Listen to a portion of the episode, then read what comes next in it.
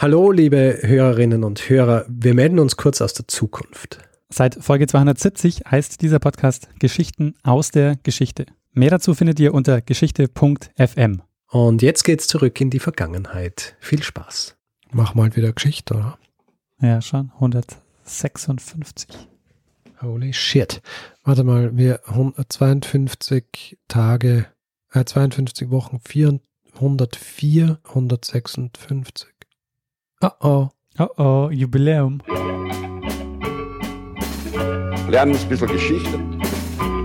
Lernen ein bisschen Geschichte, dann werden Sie sehen, Herr Reporter, wie das sich damals entwickelt hat. Wie das sich damals entwickelt hat. Hallo und herzlich willkommen bei Zeitsprung. Geschichten aus der Geschichte. Mein Name ist Daniel. Und mein Name ist Richard. Ja, und wir sind zwei Historiker und wir erzählen uns jede Woche eine Geschichte aus der Geschichte. Immer abwechselnd. Also eine Woche erzählt mir Richard was, die andere Woche erzähle ich ihm was. Und wie wir gerade in der Vorbereitung oder in, im Vorgespräch äh, festgestellt haben, Richard, wir haben Jubiläum. Wieder ein Jubiläum. Wir feiern mit dieser Episode drei Jahre Zeitsprung. Nicht schlecht. Drei Jahre und 156 ja. Episoden. Richtig. Und äh, ein paar zerquetschte Spezialepisoden. Stimmt. Sind inzwischen auch dazu kommen. Ja. Yeah. Und äh, natürlich auch, was man nicht vergessen darf, ein Spin-off. Ja? Oh ja. ja. Fußball. Fußball-Spin-off. Stimmt, ja. Und ein HörerInnen-Treffen. ja, das, Stimmt, ist unser, ja. das ist unser Zeitsprung-Imperium. Das ist die Bilanz nach drei Jahren. das ist die Bilanz nach drei Jahren.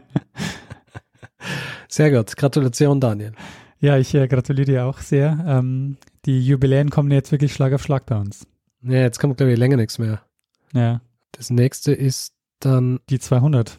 Die nächste ist dann 200 und danach kommt dann die äh, vier Jahre. Ja, genau. Bevor es aber soweit ist, äh, müssen wir noch einige Geschichten erzählen. ja. So auch diese Woche. Und äh, da wir ja immer abwechselnd was erzählen und, äh, und ich letzte Woche was erzählt habe, ähm, bist du diese Woche dran, Richard. Ja. Möchtest du gerne Revue passieren lassen? Ähm, sehr gerne, aber wir haben jetzt schon wieder so ein bisschen vorgeplänkelt. Ich weiß nicht, äh, ob äh, das zeitlich noch tragbar ist. Aber hallo, wir haben äh, in der letzten Episode haben wir, glaube ich, ungefähr zehn Minuten vorgeplänkelt. da haben wir wahrscheinlich die Hälfte unserer Zuhörerschaft permanent verloren. Weißt du doch, worum es ging? Ja, natürlich. über den, Lysen, über den Lysenkoismus. Richtig. Hat so ja. heißen? Lysenkoismus. Ja, genau, nach Lysenko, ja. Ja, eine, eine Agrar-Pseudowissenschaft, äh, wenn man so will. Ja, richtig, genau. Äh, eine traurige Geschichte eigentlich. Ein Lehrstück und auch ein, ähm, äh, wie soll ich sagen? Ein mahnendes mit, Beispiel. Ein mahnendes Beispiel, ja gleichzeitig ja auch eventuell wieder was Aktuelles. Also mal, es könnte sein, ja. dass man auch bald so mal wieder vom Neolysentrismus hört. Ja. Tja, sehr gut. Ähm, hat quasi alles das, was er, äh, eine erfolgreiche Zeitsprung-Episode braucht. Ja gut. Eine äh, interessante Geschichte mit Bezug zur Gegenwart. Ja. ja, Wissenschaftsgeschichte. Sehr schön. Genau. Ja, und ähm, weil ich letzte Woche was erzählt habe, äh, bist du diese Woche dran und äh, ich bin mal sehr gespannt, worum es gehen wird. Daniel, es geht in dieser Woche um Wissenschaftsgeschichte. Zufall? Schauen wir mal. Daniel, es geht um Wissenschaftsgeschichte und wir springen jetzt gleich in Medias Res. Ja. Das habe ich schon länger nicht mehr gesagt. Ich habe so ein paar, ich habe so ein paar Dinge die in diesen 156 Folgen immer wieder mal gesagt habe. Ich glaube, in Medias Res habe ich wahrscheinlich am, am öftesten gesagt. Was glaubst du, habe ich? Ja, es kann sein, aber ich kann mich jetzt gar nicht mehr dran erinnern. Ne, ich meine natürlich oft auch ähm, Daniel und dann eine Frage. Ja. ja. Äh, oft auch gesagt, ich frage jetzt nichts und dann habe ich trotzdem gefragt. Ja. ja. Aber na, Daniel, jetzt direkt in Medias Res. Ich beginne mit hm. etwas Luftfahrtgeschichte. Hm. Luftfahrtgeschichte 1927. Was fällt dir zu diesem Jahr ein? Ähm, 1927. Die, die, erste Überquerung des Atlantiks mit einem äh, Flugzeug. Ist ein, ein guter Tipp. Du hast schon fast richtig, aber es ist zu kurz gefasst. Hm. Es gab 1927 eine Überquerung des Atlantiks, allerdings war es nicht die erste. Mhm. Es war allerdings die erste allein geflogene, nonstop geflogene Überquerung des Atlantiks. Und zwar von Nordamerika, genau Roosevelt Field Mhm. auf Long Island nach Paris. Hm. Kleines Flugfeld in Paris. Und weißt du, wer, weißt du, wer in diesem, in diesem Flugzeug saß? Nee, keine Ahnung. In diesem Flugzeug saß ein gewisser Charles Lindbergh. Ah, Charles Lindbergh. Charles Lindbergh. Der Name ist dir natürlich ein Begriff. Ja. Ja, Charles Lindbergh saß in diesem, in diesem Flugzeug, weil du vorhin angesprochen hast, die erste Non-Stop-Atlantik-Überquerung. Ich habe natürlich erwartet, dass du sowas in die Richtung sagst, ja. Aber es war jetzt echt Zufall. Also ich wollte eigentlich was anderes sagen, aber dachte mir, ah, ich wollte jetzt Ärmelkanal Ja, es- sagen, aber dachte es ich, gibt ah, machen wir Atlantik. Es gibt keine Zufälle dann. die erste Non-Stop-Atlantik-Überquerung gelang schon 1919 und zwar einem gewissen John Alcock äh, mit Copilot Arthur Whitten Brown. Mhm.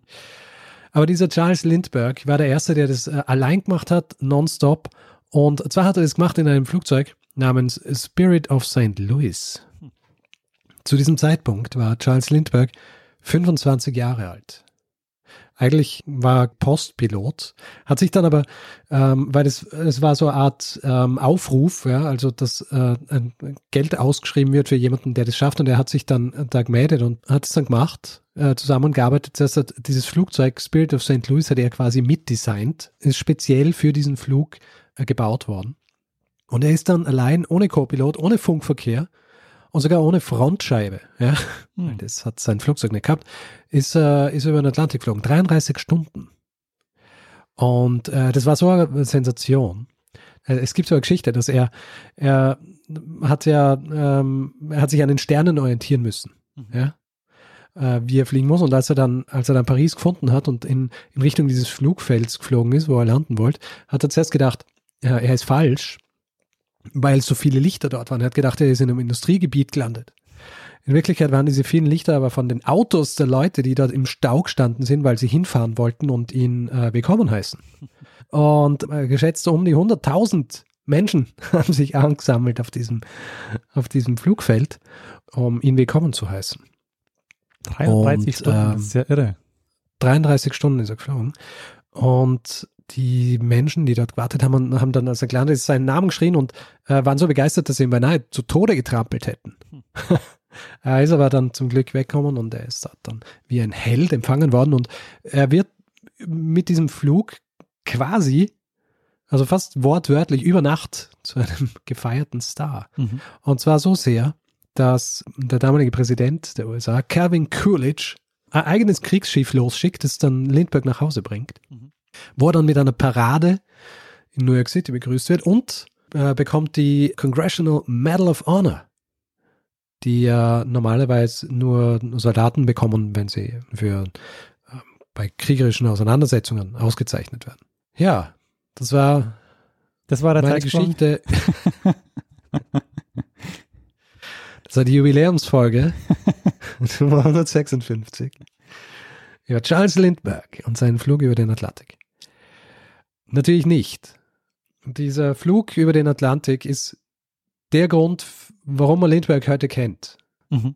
Das war diese, diese, diese Leistung, die ihn in, in diese Sphären der Bedeutung katapultiert haben. So wie. Allerdings ist es so, dass für Charles Lindbergh, wenn es nach ihm gegangen wäre, wäre er für was ganz anderes berühmt worden. Und zwar wäre das was gewesen, das nicht nur einmal irgendwo hinfliegen, sondern was wäre das auch die Geschicke der Menschheit, den Lauf der Menschheit, wenn man so will, auf alle Zeiten verändert hätte. Hm, jetzt bin ich gespannt. Jetzt bist du gespannt, gell? Wir springen jetzt ein paar Jahre zurück. Bevor er Pilot worden ist, als, äh, als Jugendlicher, als Kind noch, ähm, wollte eigentlich Mediziner werden. Allerdings haben seine eher mediokren Schulnoten dafür gesorgt, dass er diesen Traum recht schnell aufgeben hat. Trotzdem hat er sich sein Leben lang äh, immer für äh, Wissenschaft interessiert.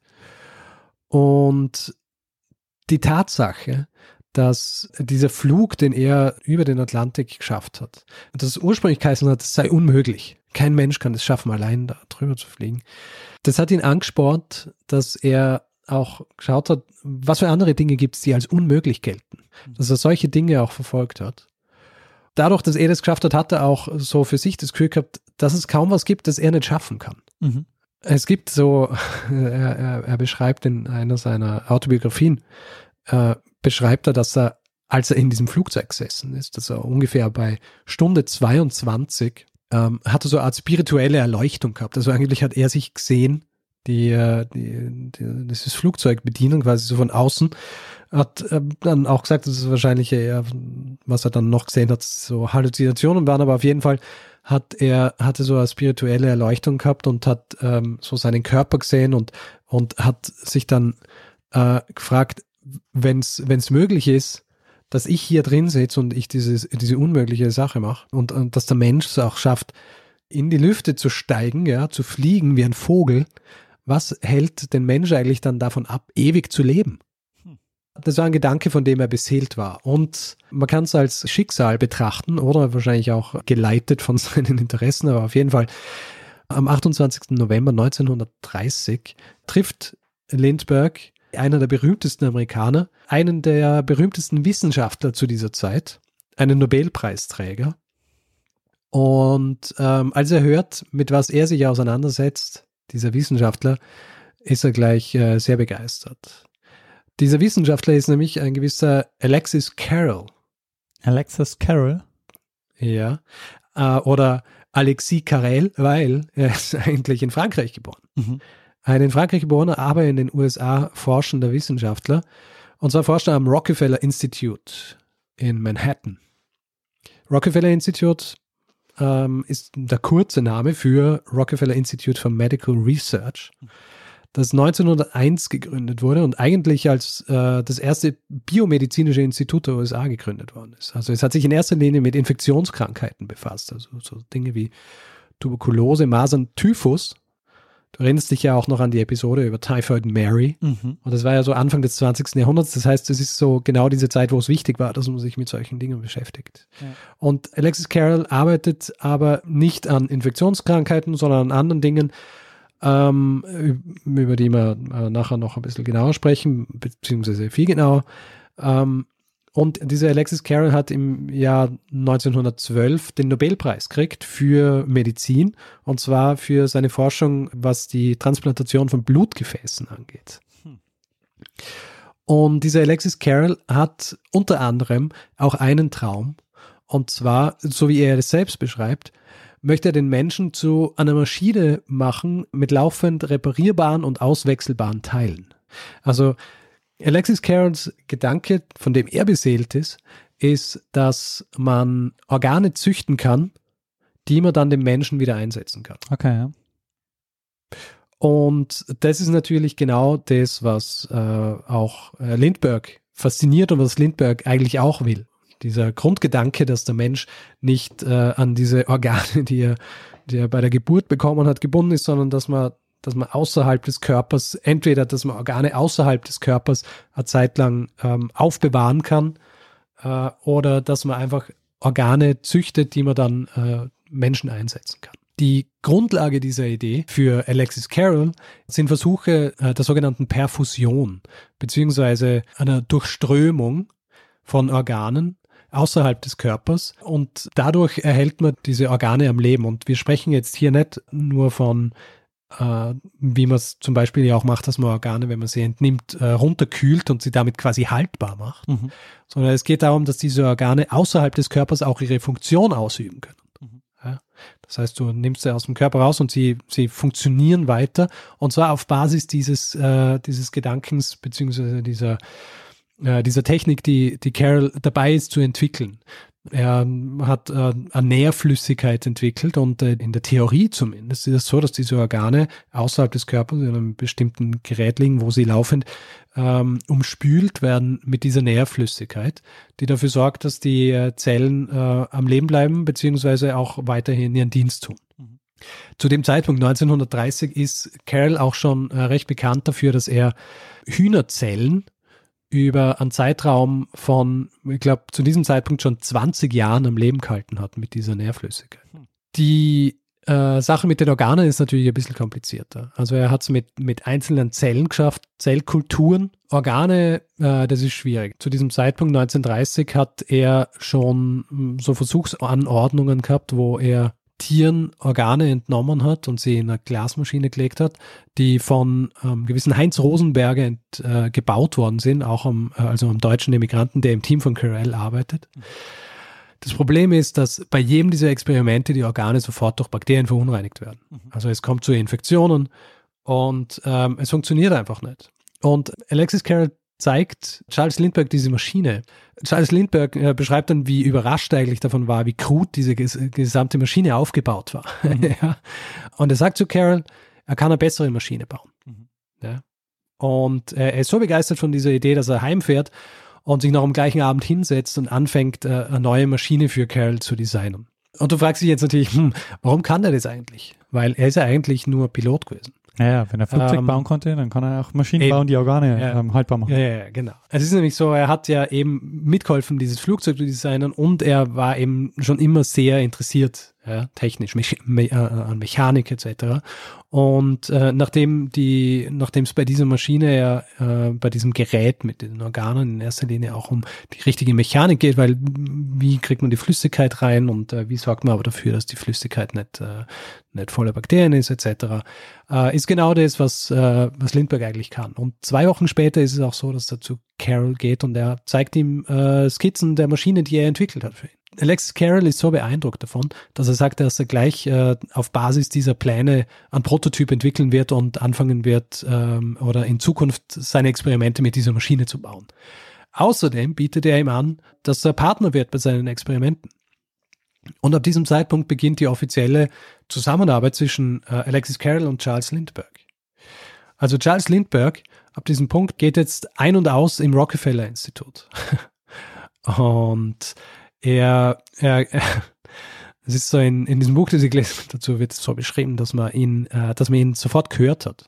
Wenn er gekommen ist, weil er seine Werkzeugkiste mitgebracht hat, die natürlich so voller, voller Werkzeuge war und würde man sich jetzt so denken, hm, die sind jetzt wahrscheinlich ein bisschen fehl am Platz in so einem, in so einem medizinischen Institut, das sicher voll ist mit lauter, mit lauter ähm, spezieller und, und äh, gefinkelter ähm, Gerätschaften und so weiter, so wie man es halt heute kennt. Laser und, und, äh, und all diesen Dingen. Hat es natürlich damals noch nicht gegeben.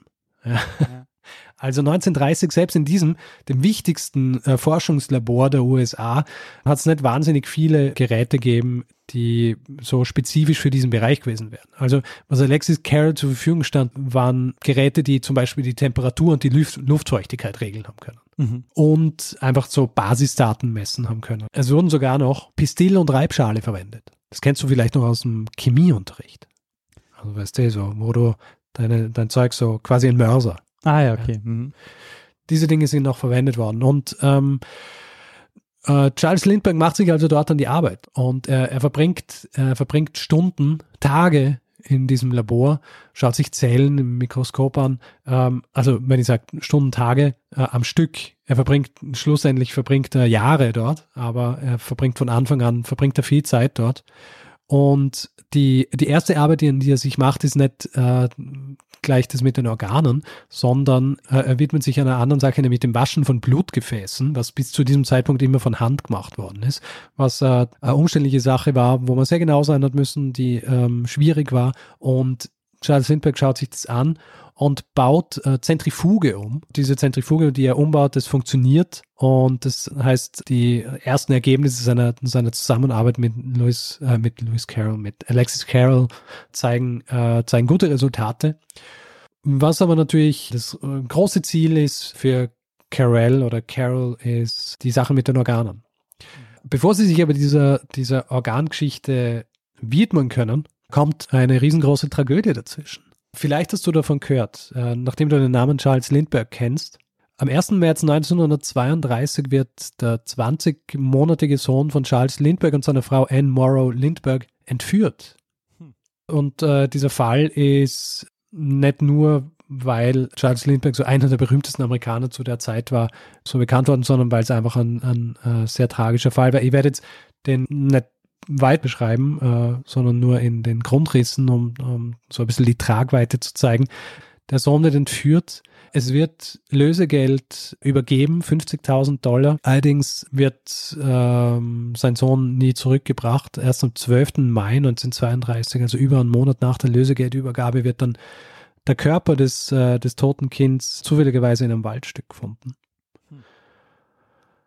Und das wirft Lindbergh natürlich ganz schön aus der Bahn, ja, ja. Wie, man, äh, wie man annehmen kann.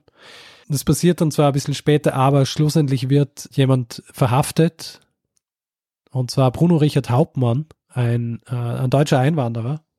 Er wird, äh, er wird verhaftet, äh, wird dann auch vor Gericht gestellt und wird verurteilt und wird äh, hingerichtet für die Entführung und den Mord an, an dem Kind von Charles Lindbergh. Mhm. Äh, nur so nebenbei, es gibt Zweifel, ob er es wirklich war. Es sprechen ein paar Dinge dagegen. Es hat dann auch Verschwörungstheorien gegeben. Aber darauf äh, komme ich später noch ein bisschen zurück. Mhm. Ja. Also Lindbergh ist natürlich zerstört, ob des Todes seines Sohns. Allerdings reagiert er so, indem er sich in die Arbeit stürzt. Und er stürzt sich quasi in die Arbeit an dieser Maschine. Ein weiterer Auslöser, dass er sich auch so auf, die, auf diese Arbeit stürzt, ist, dass seine Schwägerin, also die Schwester seiner Frau, kurz darauf auch stirbt, die schon länger krank war, deren Krankheit aber auch so äh, ein bisschen ein Grund für, für Charles Lindbergh war, dass er sich so interessiert hat für diese Thematik an sich. Weil er sich immer gedacht hat, dass es eben äh, so großartig wäre, wenn man was finden könnte, um, äh, um ihr zu helfen. Aber auf jeden Fall, sie stirbt und das spornt ihn noch mehr an.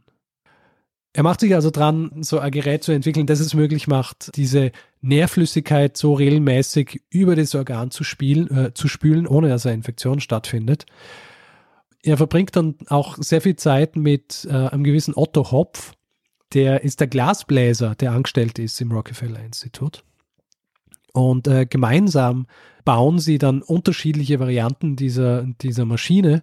Die wird übrigens in, in Pyrex gebaut. Ja, also nicht in äh, klassischem Glas, sondern äh, Pyrex, das äh, kennst du vielleicht, das ist so ähm, Glas, das ein bisschen wie Plastik ist und ist eben sehr geeignet für diese Geschichte, weil das natürlich filigrane Geschichten sind, ja, also diese, diese Geräte.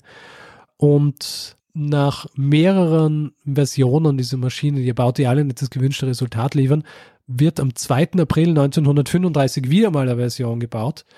Wieder mal eine Version dieser Perfusionsmaschine. Die schaut dann folgendermaßen aus, wie drei Hälse von drei Gänsen, die sich ein Torso teilen. Und du hast äh, drei Kammern in, dieser, äh, in diesem Gerät. Eine dieser Kammern ist für das Organ an sich.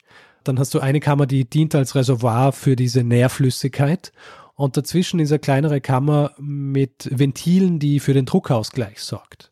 Die Funktionalität dieser, dieses, dieser Maschine ist so, dass die Nährflüssigkeit über dieses Reservoir, über einen Mechanismus durch eine Röhre in die Organkammer gepumpt wird und durch diese dritte Kammer, die den, für den Druckausgleich sorgt, wird dafür gesorgt, dass diese Flüssigkeit dann nicht wieder zurückgespült wird durch die äh, Organkammer, sondern weiter fließt und dann abfließt und wieder im Reservoir landet.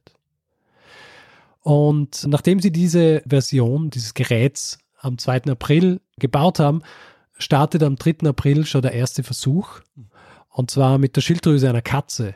Mit der Schilddrüse einer Katze, die sie vorher betäubt, getötet und ausgeblutet haben. Falls du das noch hören wollt. Mhm. Und tatsächlich ist es so, dass das Gerät auch funktioniert und es funktioniert so gut, dass sie bald gute Resultate dafür haben und zwar so gute Resultate, dass sie einen Artikel für Science schreiben. Mhm. Und äh, dieser Artikel für Science wird am 21. Juni 1935 veröffentlicht. Der ist relativ kurz und hat wenig Details zum Gerät selbst. Allerdings wird versprochen, dass die Details zu diesem Gerät äh, später dann von Lindbergh in einem eigenen Artikel veröffentlicht werden und das passiert dann auch. Äh, und zwar im September 1935 in einem Artikel namens An Apparatus for the Culture of Whole Organs im Journal of Experimental Medicine. Hm. Äh, wie du dir vorstellen kannst, die Medien stürzen sich natürlich drauf. Mhm. Ja? Zeitschrift namens New York American schreibt, One Step Nearer to Immortality. Also ein Schritt näher an der Unsterblichkeit. Mhm. Und die New York Times schreiben als Überschrift, Carell Lindbergh developed device to keep organs alive outside body. Invention seen as epoch-making in medical science. Also da wird gleich mit Superlativen herumgeworfen. Man muss dazu sagen, dass äh, Alexis Carroll keinen geringen Anteil daran hat, dass die Medien auch auf sowas aufspringen. Also erstens ist er ja auch nicht ganz unberühmt. Er ist Nobelpreisträger. Interessanterweise ist er der erste Nobelpreisträger für Medizin, der in den USA lebt. Ja? Also man kann nicht sagen, dass der erste äh, Amerikaner oder US-Amerikaner ist, weil er eigentlich aus Frankreich kommt. Aber zu dem Zeitpunkt, als er äh, den Nobelpreis kriegt, lebt er in den USA. Mhm. Und Alexis Carroll hat schon recht früh gemerkt, dass es äh, sinnvoll ist, den Medien ihren Platz einzuräumen, wenn man irgendwie was erreichen will. Äh, vor allem, wenn man so hehre Ziele hat, wie er sie hat. Also hat er zum Beispiel auch das Rockefeller-Labor, in dem er arbeitet, so umbauen lassen, dass es äh, Journalisten möglich war, über einen Balkon in sein Labor zu schauen, mhm. damit sie zuschauen können. Außerdem war er auch der Meinung, dass die Farbe im Labor, dass das Einfluss darauf hat, auf Infektionen. Deswegen war es so, dass das Labor schwarz angestrichen war und jeder, der in diesem Labor gearbeitet hat, äh, von oben bis unten äh, schwarz gekleidet war. Das heißt, du hast als Journalist hast du da hinkommen können und hast da runterschauen können in dieses schwarze Labor, wo schwarz gekleidete Menschen arbeiten. Äh, Charles Liebling und, und Alexis Carrell werden für diese, für, für dieses Gerät und für diese Ergebnisse, die, die sie liefern, natürlich gefeiert. Und im Jahr 1938 sind sie dann sogar gemeinsam mit diesem Gerät auf dem Cover des Time Magazines. Hm. Und andere Publikationen sprechen auch davon, dass, äh, dass Lindbergh und Carell jetzt quasi den Jungbrunnen entdeckt hätten. Ja. Das Ganze wird so quasi verwurstet in den Medien und auch in der, in der Unterhaltungsindustrie, dass im Jahr 1936 schon, also ein Jahr danach, ein Film veröffentlicht wird mit äh, Boris Karloff. Und zwar heißt dieser Film The Walking Dead. Und da geht es darum, dass ein Musiker, der fälschlicherweise zum Tode verurteilt wird, auch hingerichtet wird. Kurz nach der Hinrichtung kommt so dieser bekannte Anruf, den man kennt aus Filmen vom, vom Gouverneur, der sagt, dass die Hinrichtung gestoppt werden muss und da ist es aber schon zu spät. Ja. Mhm. Er hat schon quasi seine Stromstöße gekriegt und deswegen wird er dann ins Labor eines Arztes gebracht, der angelehnt ist an Alexis Carroll, wo ihm dann über diese, äh, über Prozedur, die auch wieder angelehnt ist an dieses Gerät von Alexis Carroll, sein Leben zurückgegeben wird. Mhm. Zwischen 1935 und 1939 werden äh, mit kleineren Modifikationen insgesamt 898 Experimente mit diesem äh, sogenannten Lindbergh RIMR angestellt. Mhm. Falls du dich jetzt fragst, was äh, RMIR heißt, ja, das heißt Rockefeller Institute for Medical Research. also das ist der Name, der, der Name des Gerätes Lindbergh Rimmer. Wie, wie Lindbergh? Rimmer. Lindbergh Rimmer, also R-I-M-R. Okay. Es werden diese Experimente durchgeführt und äh, vor allem auch aus, noch immer aus heutiger Sicht mit äußerst erfolgsversprechenden Resultaten. Also sie schaffen es wirklich, Organe für gewisse äh, Zeiten am Leben zu erhalten mit diesem System, also mhm. mit dieser Nährflüssigkeit und mit diesem System, das von Lindbergh entwickelt worden ist. Allerdings, äh, wie so oft, ja, entwickeln sich Dinge natürlich nicht so, wie wir es äh, immer gern hätten oder wie man es äh, hoffen würde oder wie man es erwarten würde. Und äh, es gibt zwei Dinge, die dem Erfolg dieses Geräts im Weg stehen. Einerseits ist es so, dass es wahnsinnig teuer ist. Andererseits ist es so, dass Alexis Carroll, obwohl er da bahnbrechende Geschichten macht, vom Rockefeller Institut nahegelegt kriegt, dass er in Pension geht weil äh, zu diesem Zeitpunkt, also äh, wir sprechen jetzt vom Jahr 1938, ist er fast 65 und das Rockefeller Institut hat einige Jahre vorher beschlossen, dass alle Mitarbeiter mit 65 in Pension gehen müssen. Mhm. Und äh, Alexis Carroll will es natürlich nicht machen, weil Alexis Carroll hat eine Vision. Ja?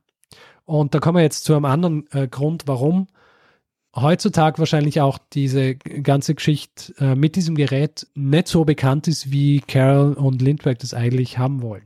Ja. Äh, beziehungsweise gern gehabt hätten.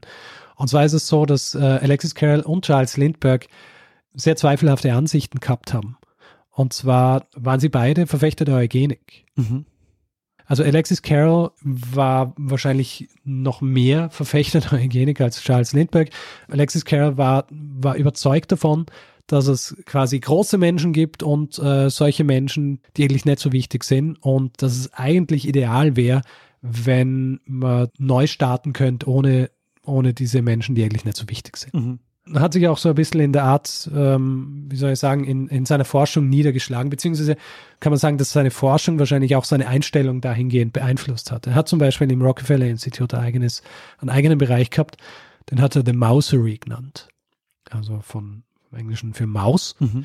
Wo er mehrere Generationen von Mäusen gehabt hat, die er dort gezüchtet hat, denen er zum Beispiel unterschiedliche Dinge zu essen gegeben hat, die er mit unterschiedlichen Krankheiten angesteckt hat oder die er zum Beispiel einfach frei rumlaufen hat lassen, damit sie sich mit anderen Mäusen messen, beziehungsweise mit anderen Mäusen kämpfen, oft auch bis auf den Tod. Den Gewinner dieser, dieser, dieser Kämpfe hat er dann mit äh, weiblichen Mäusen gepaart. Und Ziel dieser, dieser Mousery für Alexis Carroll war, dass er die, wie er es genannt hat, Heroic Maus äh, rauskriegt mhm. aus diesem Ding. Die heldenhafte Maus. Das heißt, eine Maus, die gegen Krankheiten immun ist und die stärker ist und langlebiger ist als eine herkömmliche Maus. Ja.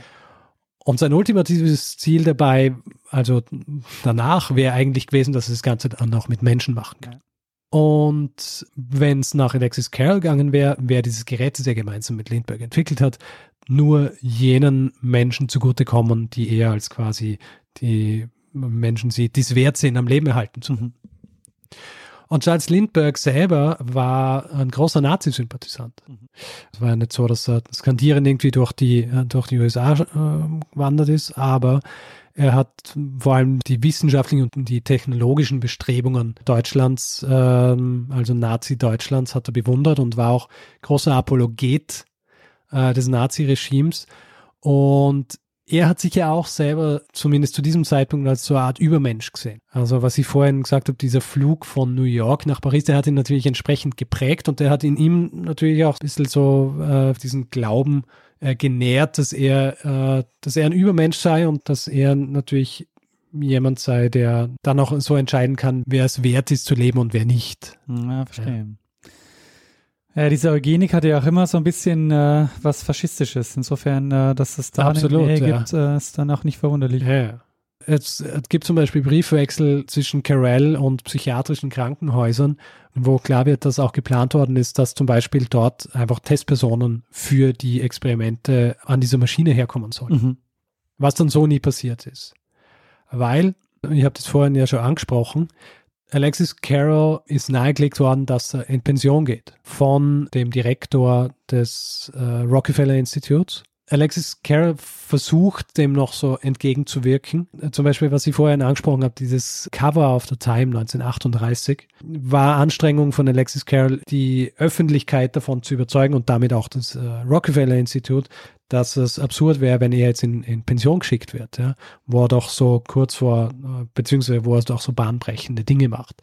Interessanterweise, Charles Lindbergh war kein großer Fan vom Time Magazine aus zwei Gründen. Erstens, weil die Berichterstattung während der Entführung seines Sohnes ihm nicht gefallen hat. Und andererseits, als äh, das erste Mal veröffentlicht worden ist, dass sie diese Maschine gebaut haben und dass da vielleicht bahnbrechende Dinge passieren können, hat Time Magazine so einen reißerischen Artikel geschrieben, dass ab diesem Zeitpunkt äh, ständig Leute Charles Lindbergh Briefe geschrieben haben, wo sie ihn darum gebeten haben, dass er ihnen oder ihren Kindern ein neues Herz einsetzt zum Beispiel. Mhm. Also er hat keine große Freude gehabt mit dieser Art der Berichterstattung, hat sich aber dann trotzdem breitschlagen lassen, dass ein Time-Reporter kommt und eine Geschichte über sie macht. Auch ein Wissenschaftsredakteur der New York Times äh, setzt sich für Carol ein, aber es bringt alles nichts und Alexis Carroll wird pensioniert.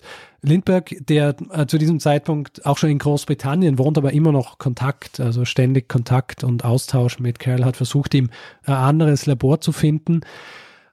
Allerdings kommt ihnen dann wieder was dazwischen und zwar der Zweite Weltkrieg. Und Alexis Carroll, der Franzose ist, geht nach dem Ausbruch des Zweiten Weltkriegs nach Frankreich um dort fürs äh, französische Gesundheitsministerium zu arbeiten. Mhm. Macht es ein Jahr lang und später wird er Direktor der Carroll Foundation for the Study of Human Problems, die vom Vichy-Regime eingeführt worden ist. Und er stirbt dann in Paris am 4. November 1944. Lindbergh, der ja eigentlich großer Anhänger von Hitler war, wird sich freiwillig melden, gegen Deutschland zu fliegen nach dem Angriff auf Pearl Harbor und nachdem äh, die USA in den Krieg eintreten. Mhm.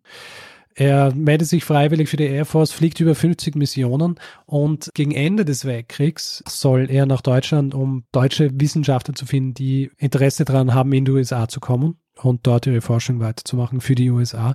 Und im Rahmen dieser Mission besucht er auch äh, Konzentrationslager, und zwar Mittelbau Dora. Und was er dort sieht, laut seiner Tagebuchaufzeichnungen, das prägt ihn nachhaltig, weil er da im Grund konfrontiert wird mit den Auswüchsen einer Ideologie, wie sie Alexis Carroll gehabt hat. Mhm. Er beschreibt nämlich, dass der erste Eindruck war, dass es ihn an diese Mousery erinnert hat mhm. von Alexis Carroll und dass ihm bewusst worden ist, was es eben bedeutet, wenn man diese Einstellung wie er und Alexis Carroll sie gehabt haben, wenn man das wissenschaftlich so weiterführt, wie sie es weiterführen hätten wollen. Ob man das jetzt so glauben mag oder nicht, wie er das beschreibt, dass er quasi geläutert wurde dadurch, ja, das äh, kann man halten, wie man es will, aber auf jeden Fall äh, den Rest seines Lebens versucht er, das äh, so zu drehen, dass er geläutert ist und dass er nicht mehr diesen, diesem Irrglauben anhängt, äh, dem er angegangen ist vorm, vorm Ausbruch des, des Zweiten Weltkriegs. Die Maschine an sich, die sie gebaut haben, wird ab 1940 schon nicht mehr so verwendet, weil sie einfach herausstellt, dass sie zu filigran ist, dass sie zu kompliziert ist, dass es einfach zu viele Möglichkeiten gibt, wo äh, zum Beispiel eine Arterie gequetscht werden kann oder eingerissen werden kann und damit auch das gesamte äh, Organ, das man verwenden will, unbrauchbar macht. Aber damit und, war sozusagen seine Wissenschaftskarriere ähm, vorbei damit ist seine Wissenschaftskarriere vorbei. Er baut noch andere Versionen dieses Geräts, also vor dem Zweiten Weltkrieg. Die werden dann aber nicht mehr weiterverwendet. Aber das heißt, ähm, diese, was man heute so als Herz-Lunge-Maschine kennt oder so, ist, ist, ist das dann, äh, sind das dann diese das Anfänge an, davon? Kann man sagen, ist angelehnt, ja. Also, was sehr interessant ist, äh, wir haben jetzt drüber geredet, über die Ansichten von Carell und wie fehlgeleitet sie waren, etc. und dass jetzt auch diese Maschine nicht diesen ähm, Einfluss gehabt hat, beziehungsweise diese, dieses Resultat, wie, wie er sich so erwünscht hat. Allerdings sind die Dinge, die Carroll entwickelt hat und die er entdeckt hat, die sind schon bahnbrechend gewesen für diesen Bereich. Mhm. Ja. Also den Nobelpreis hat er ja nicht umsonst gekriegt. Und der Grundgedanke, also gerade was, was, was Zellwachstum angeht und Zellen am Leben erhalten, das sind die Dinge, die er gemacht hat und auch die, bei denen Lindbergh geholfen hat, die sind, äh, die sind sehr wichtig gewesen und sind dann so nach dem Zweiten Weltkrieg wieder eingeflossen in die, in die Wissenschaft eben nicht so schnell, wie man es eigentlich erwarten würde, was zum Beispiel auch sein könnte, weil ihm einfach generell auch so ein bisschen Missgunst entgegengebracht worden ist. Äh, wie so oft im, im Wissenschaftsbetrieb auch.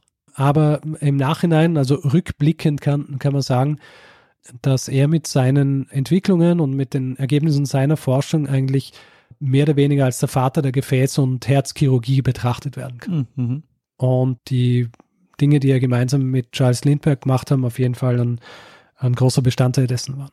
Ja, interessant. Wer hätte gedacht, dass äh, Charles Lindbergh da auch noch so eine zweite Karriere hatte, von der niemand was weiß? Ja, das habe ich mir auch gedacht. Deswegen habe ich gedacht, das ist eine gute Zeitsprunggeschichte. ja, absolut. ja, die Hauptliteratur, die ich verwendet habe dafür, ist ein Buch namens The Immortalists aus dem Jahr 2007 von äh, David M. Friedman. Also ich finde es äh, extrem faszinierend, also nicht nur das, äh, das Charles Lindbergh, weil es einfach was ist, wovon ich noch nie gehört habe, obwohl man den Namen Charles mhm. Lindbergh ja ähm, sehr gut yeah. kennt aber auch, ähm, dass sie ähm, was verbinden mit dieser Technik, äh, was wir heute ja gar nicht damit verbinden. Also dieses ähm, äh, unsterblich werden ist ja nichts, mhm. was wir mit dieser ähm, ne, mit dieser Art von Medizin verbinden, sondern für uns ist das ja ähm, dieses ganze Gefäß und und äh, wahrscheinlich Organtransplantation. Das hängt ja da alles mit dran. Ja, ähm, ja. Ist ja ist ein ja ganz wichtiger Teil der Medizin, aber nicht quasi mit dieser ähm, ja mit dieser Perspektive. Wir wollen unsterblich werden. Mhm also äh, es ist ja quasi die äh, äh, absolute Frühzeit der Transplantationstechnik. Das ist so früh, dass zum Beispiel Alexis Carrel weiß auch noch nichts über mögliche Abstoßungsreaktionen. Mhm. Ja. Heutzutage weiß man, dass Organe abgestoßen werden können, wenn sie transplantiert worden sind. Hat Alexis Carrel, also so weit äh, ist es noch nicht einmal gewesen in der Forschung, dass er darüber überhaupt Bescheid wissen hat können in die Richtung. Ja, spannend. Und äh, was mir auch einfällt, ist diese Geschichte mit der Eugenik. Wir hatten das ja letzte Woche auch, äh, das Thema, ähm, dass ähm, die, die Frage quasi der, der Selektion und Vererbung.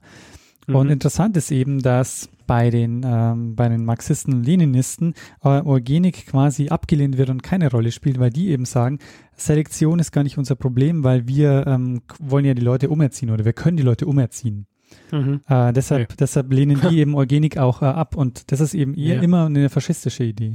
zu sagen, es genügt, ja, es genügt nicht, die Leute umzuerziehen, sondern man muss tatsächlich auch die Leute äh, auswählen und die, die Gene reinhalten oder was auch immer die Idee ist. Ja, genau, um, um quasi so den Übermenschen oder in äh, Carols äh, Fall dann auch die, die Übermaus zu erstellen. Ja. Ja, faszinierende Geschichte. Danke. Und dann auch wieder so ein Leben. ne? Also dieser Scheiß Lindbergh, also ich meine, ähm, das ist, da Ja, ist auch wieder mehr passiert, als man so denken würde, ähm, was in so einem Leben passieren kann. Also Giles Lindbergh sowieso äh, interessante Geschichte. Also jetzt abgesehen von, von seinen moralischen Dingen, was, was die Nazis angeht, auf seiner Wikipedia-Seite, das habe ich nämlich auch nicht gewusst, äh, er, er war ja verheiratet, ja. Also er hat ja ein Kind gehabt, das entführt worden ist und dann hat er noch einen Sohn gehabt, der kurz drauf auch auf die Welt gekommen ist. Allerdings hat er auch noch drei andere Familien gehabt. Also er war mit, mit einer Deutschen war, glaube ich, äh, zusammen, hat ein Kind mit ihr gehabt und dann mit ihrer Schwester war auch zusammen, hat auch ein Kind mit ihr gehabt Mhm. oder zwei und dann mit seiner Privatsekretärin hat er auch noch ein Kind gehabt. Also, wie soll ich sagen, ein Mann vieler Gesichter in jeglicher Auslegung, wenn man so will. Na gut, dann äh, würde ich sagen, beenden wir diese Geschichte hiermit. ja, ohne, ohne wahnsinnig eleganten Übergang zum Feedback-Hinweis-Blog. Und machen wir einfach einen Feedback-Hinweis-Blog. Ja, machen wir das mal. Gut, also wer Feedback geben will zu dieser Episode oder auch anderen, kann es machen, entweder per E-Mail feedback.zeitsprung.fm oder direkt auf unserer Website, da kann man Kommentare hinterlassen, das ist zeitsprung.fm. Auch auf Twitter, da haben wir einen eigenen äh, Account, das ist twitter.com slash zeitsprung.fm. Persönlich bin ich dort at Stormgrass und dann, äh, der Daniel at Messner und auf Facebook sind wir auch facebook.com slash zeitsprung.fm und wer uns reviewen will, Sterne vergeben etc., kann er zum Beispiel auf iTunes machen oder auf panoptikum.io. Und außerdem gibt es die Möglichkeit, uns finanziell zu unterstützen. Wir haben alle Hinweise, die ihr braucht, um uns ein bisschen was zukommen zu lassen, auf der Webseite zusammengefasst. Und wir freuen uns sehr über alle, die uns da ein bisschen was äh, zukommen lassen äh, und uns unterstützen, hier äh, jede Woche eine Geschichte zu erzählen. Und wir bedanken uns in dieser Woche bei Wilfried, Jan, Nikola, Markus, Holger, Frank, Michaela, Nikolaus, Herwig und ähm, ganz besonders bei Matthias. Ja, vielen, vielen Dank für eure Unterstützung. Ja, vielen herzlichen Dank. Ja, Richard, und äh, was bleibt uns da noch? Uns bleibt eigentlich nur noch einem das letzte Wort zu geben, der es immer hat. Bruno Kreisky. Lernen ein bisschen Geschichte. Lernen ein bisschen Geschichte, dann werden Sie sehen, der Reporter, wie das sich damals entwickelt hat. Wie das sich damals entwickelt hat.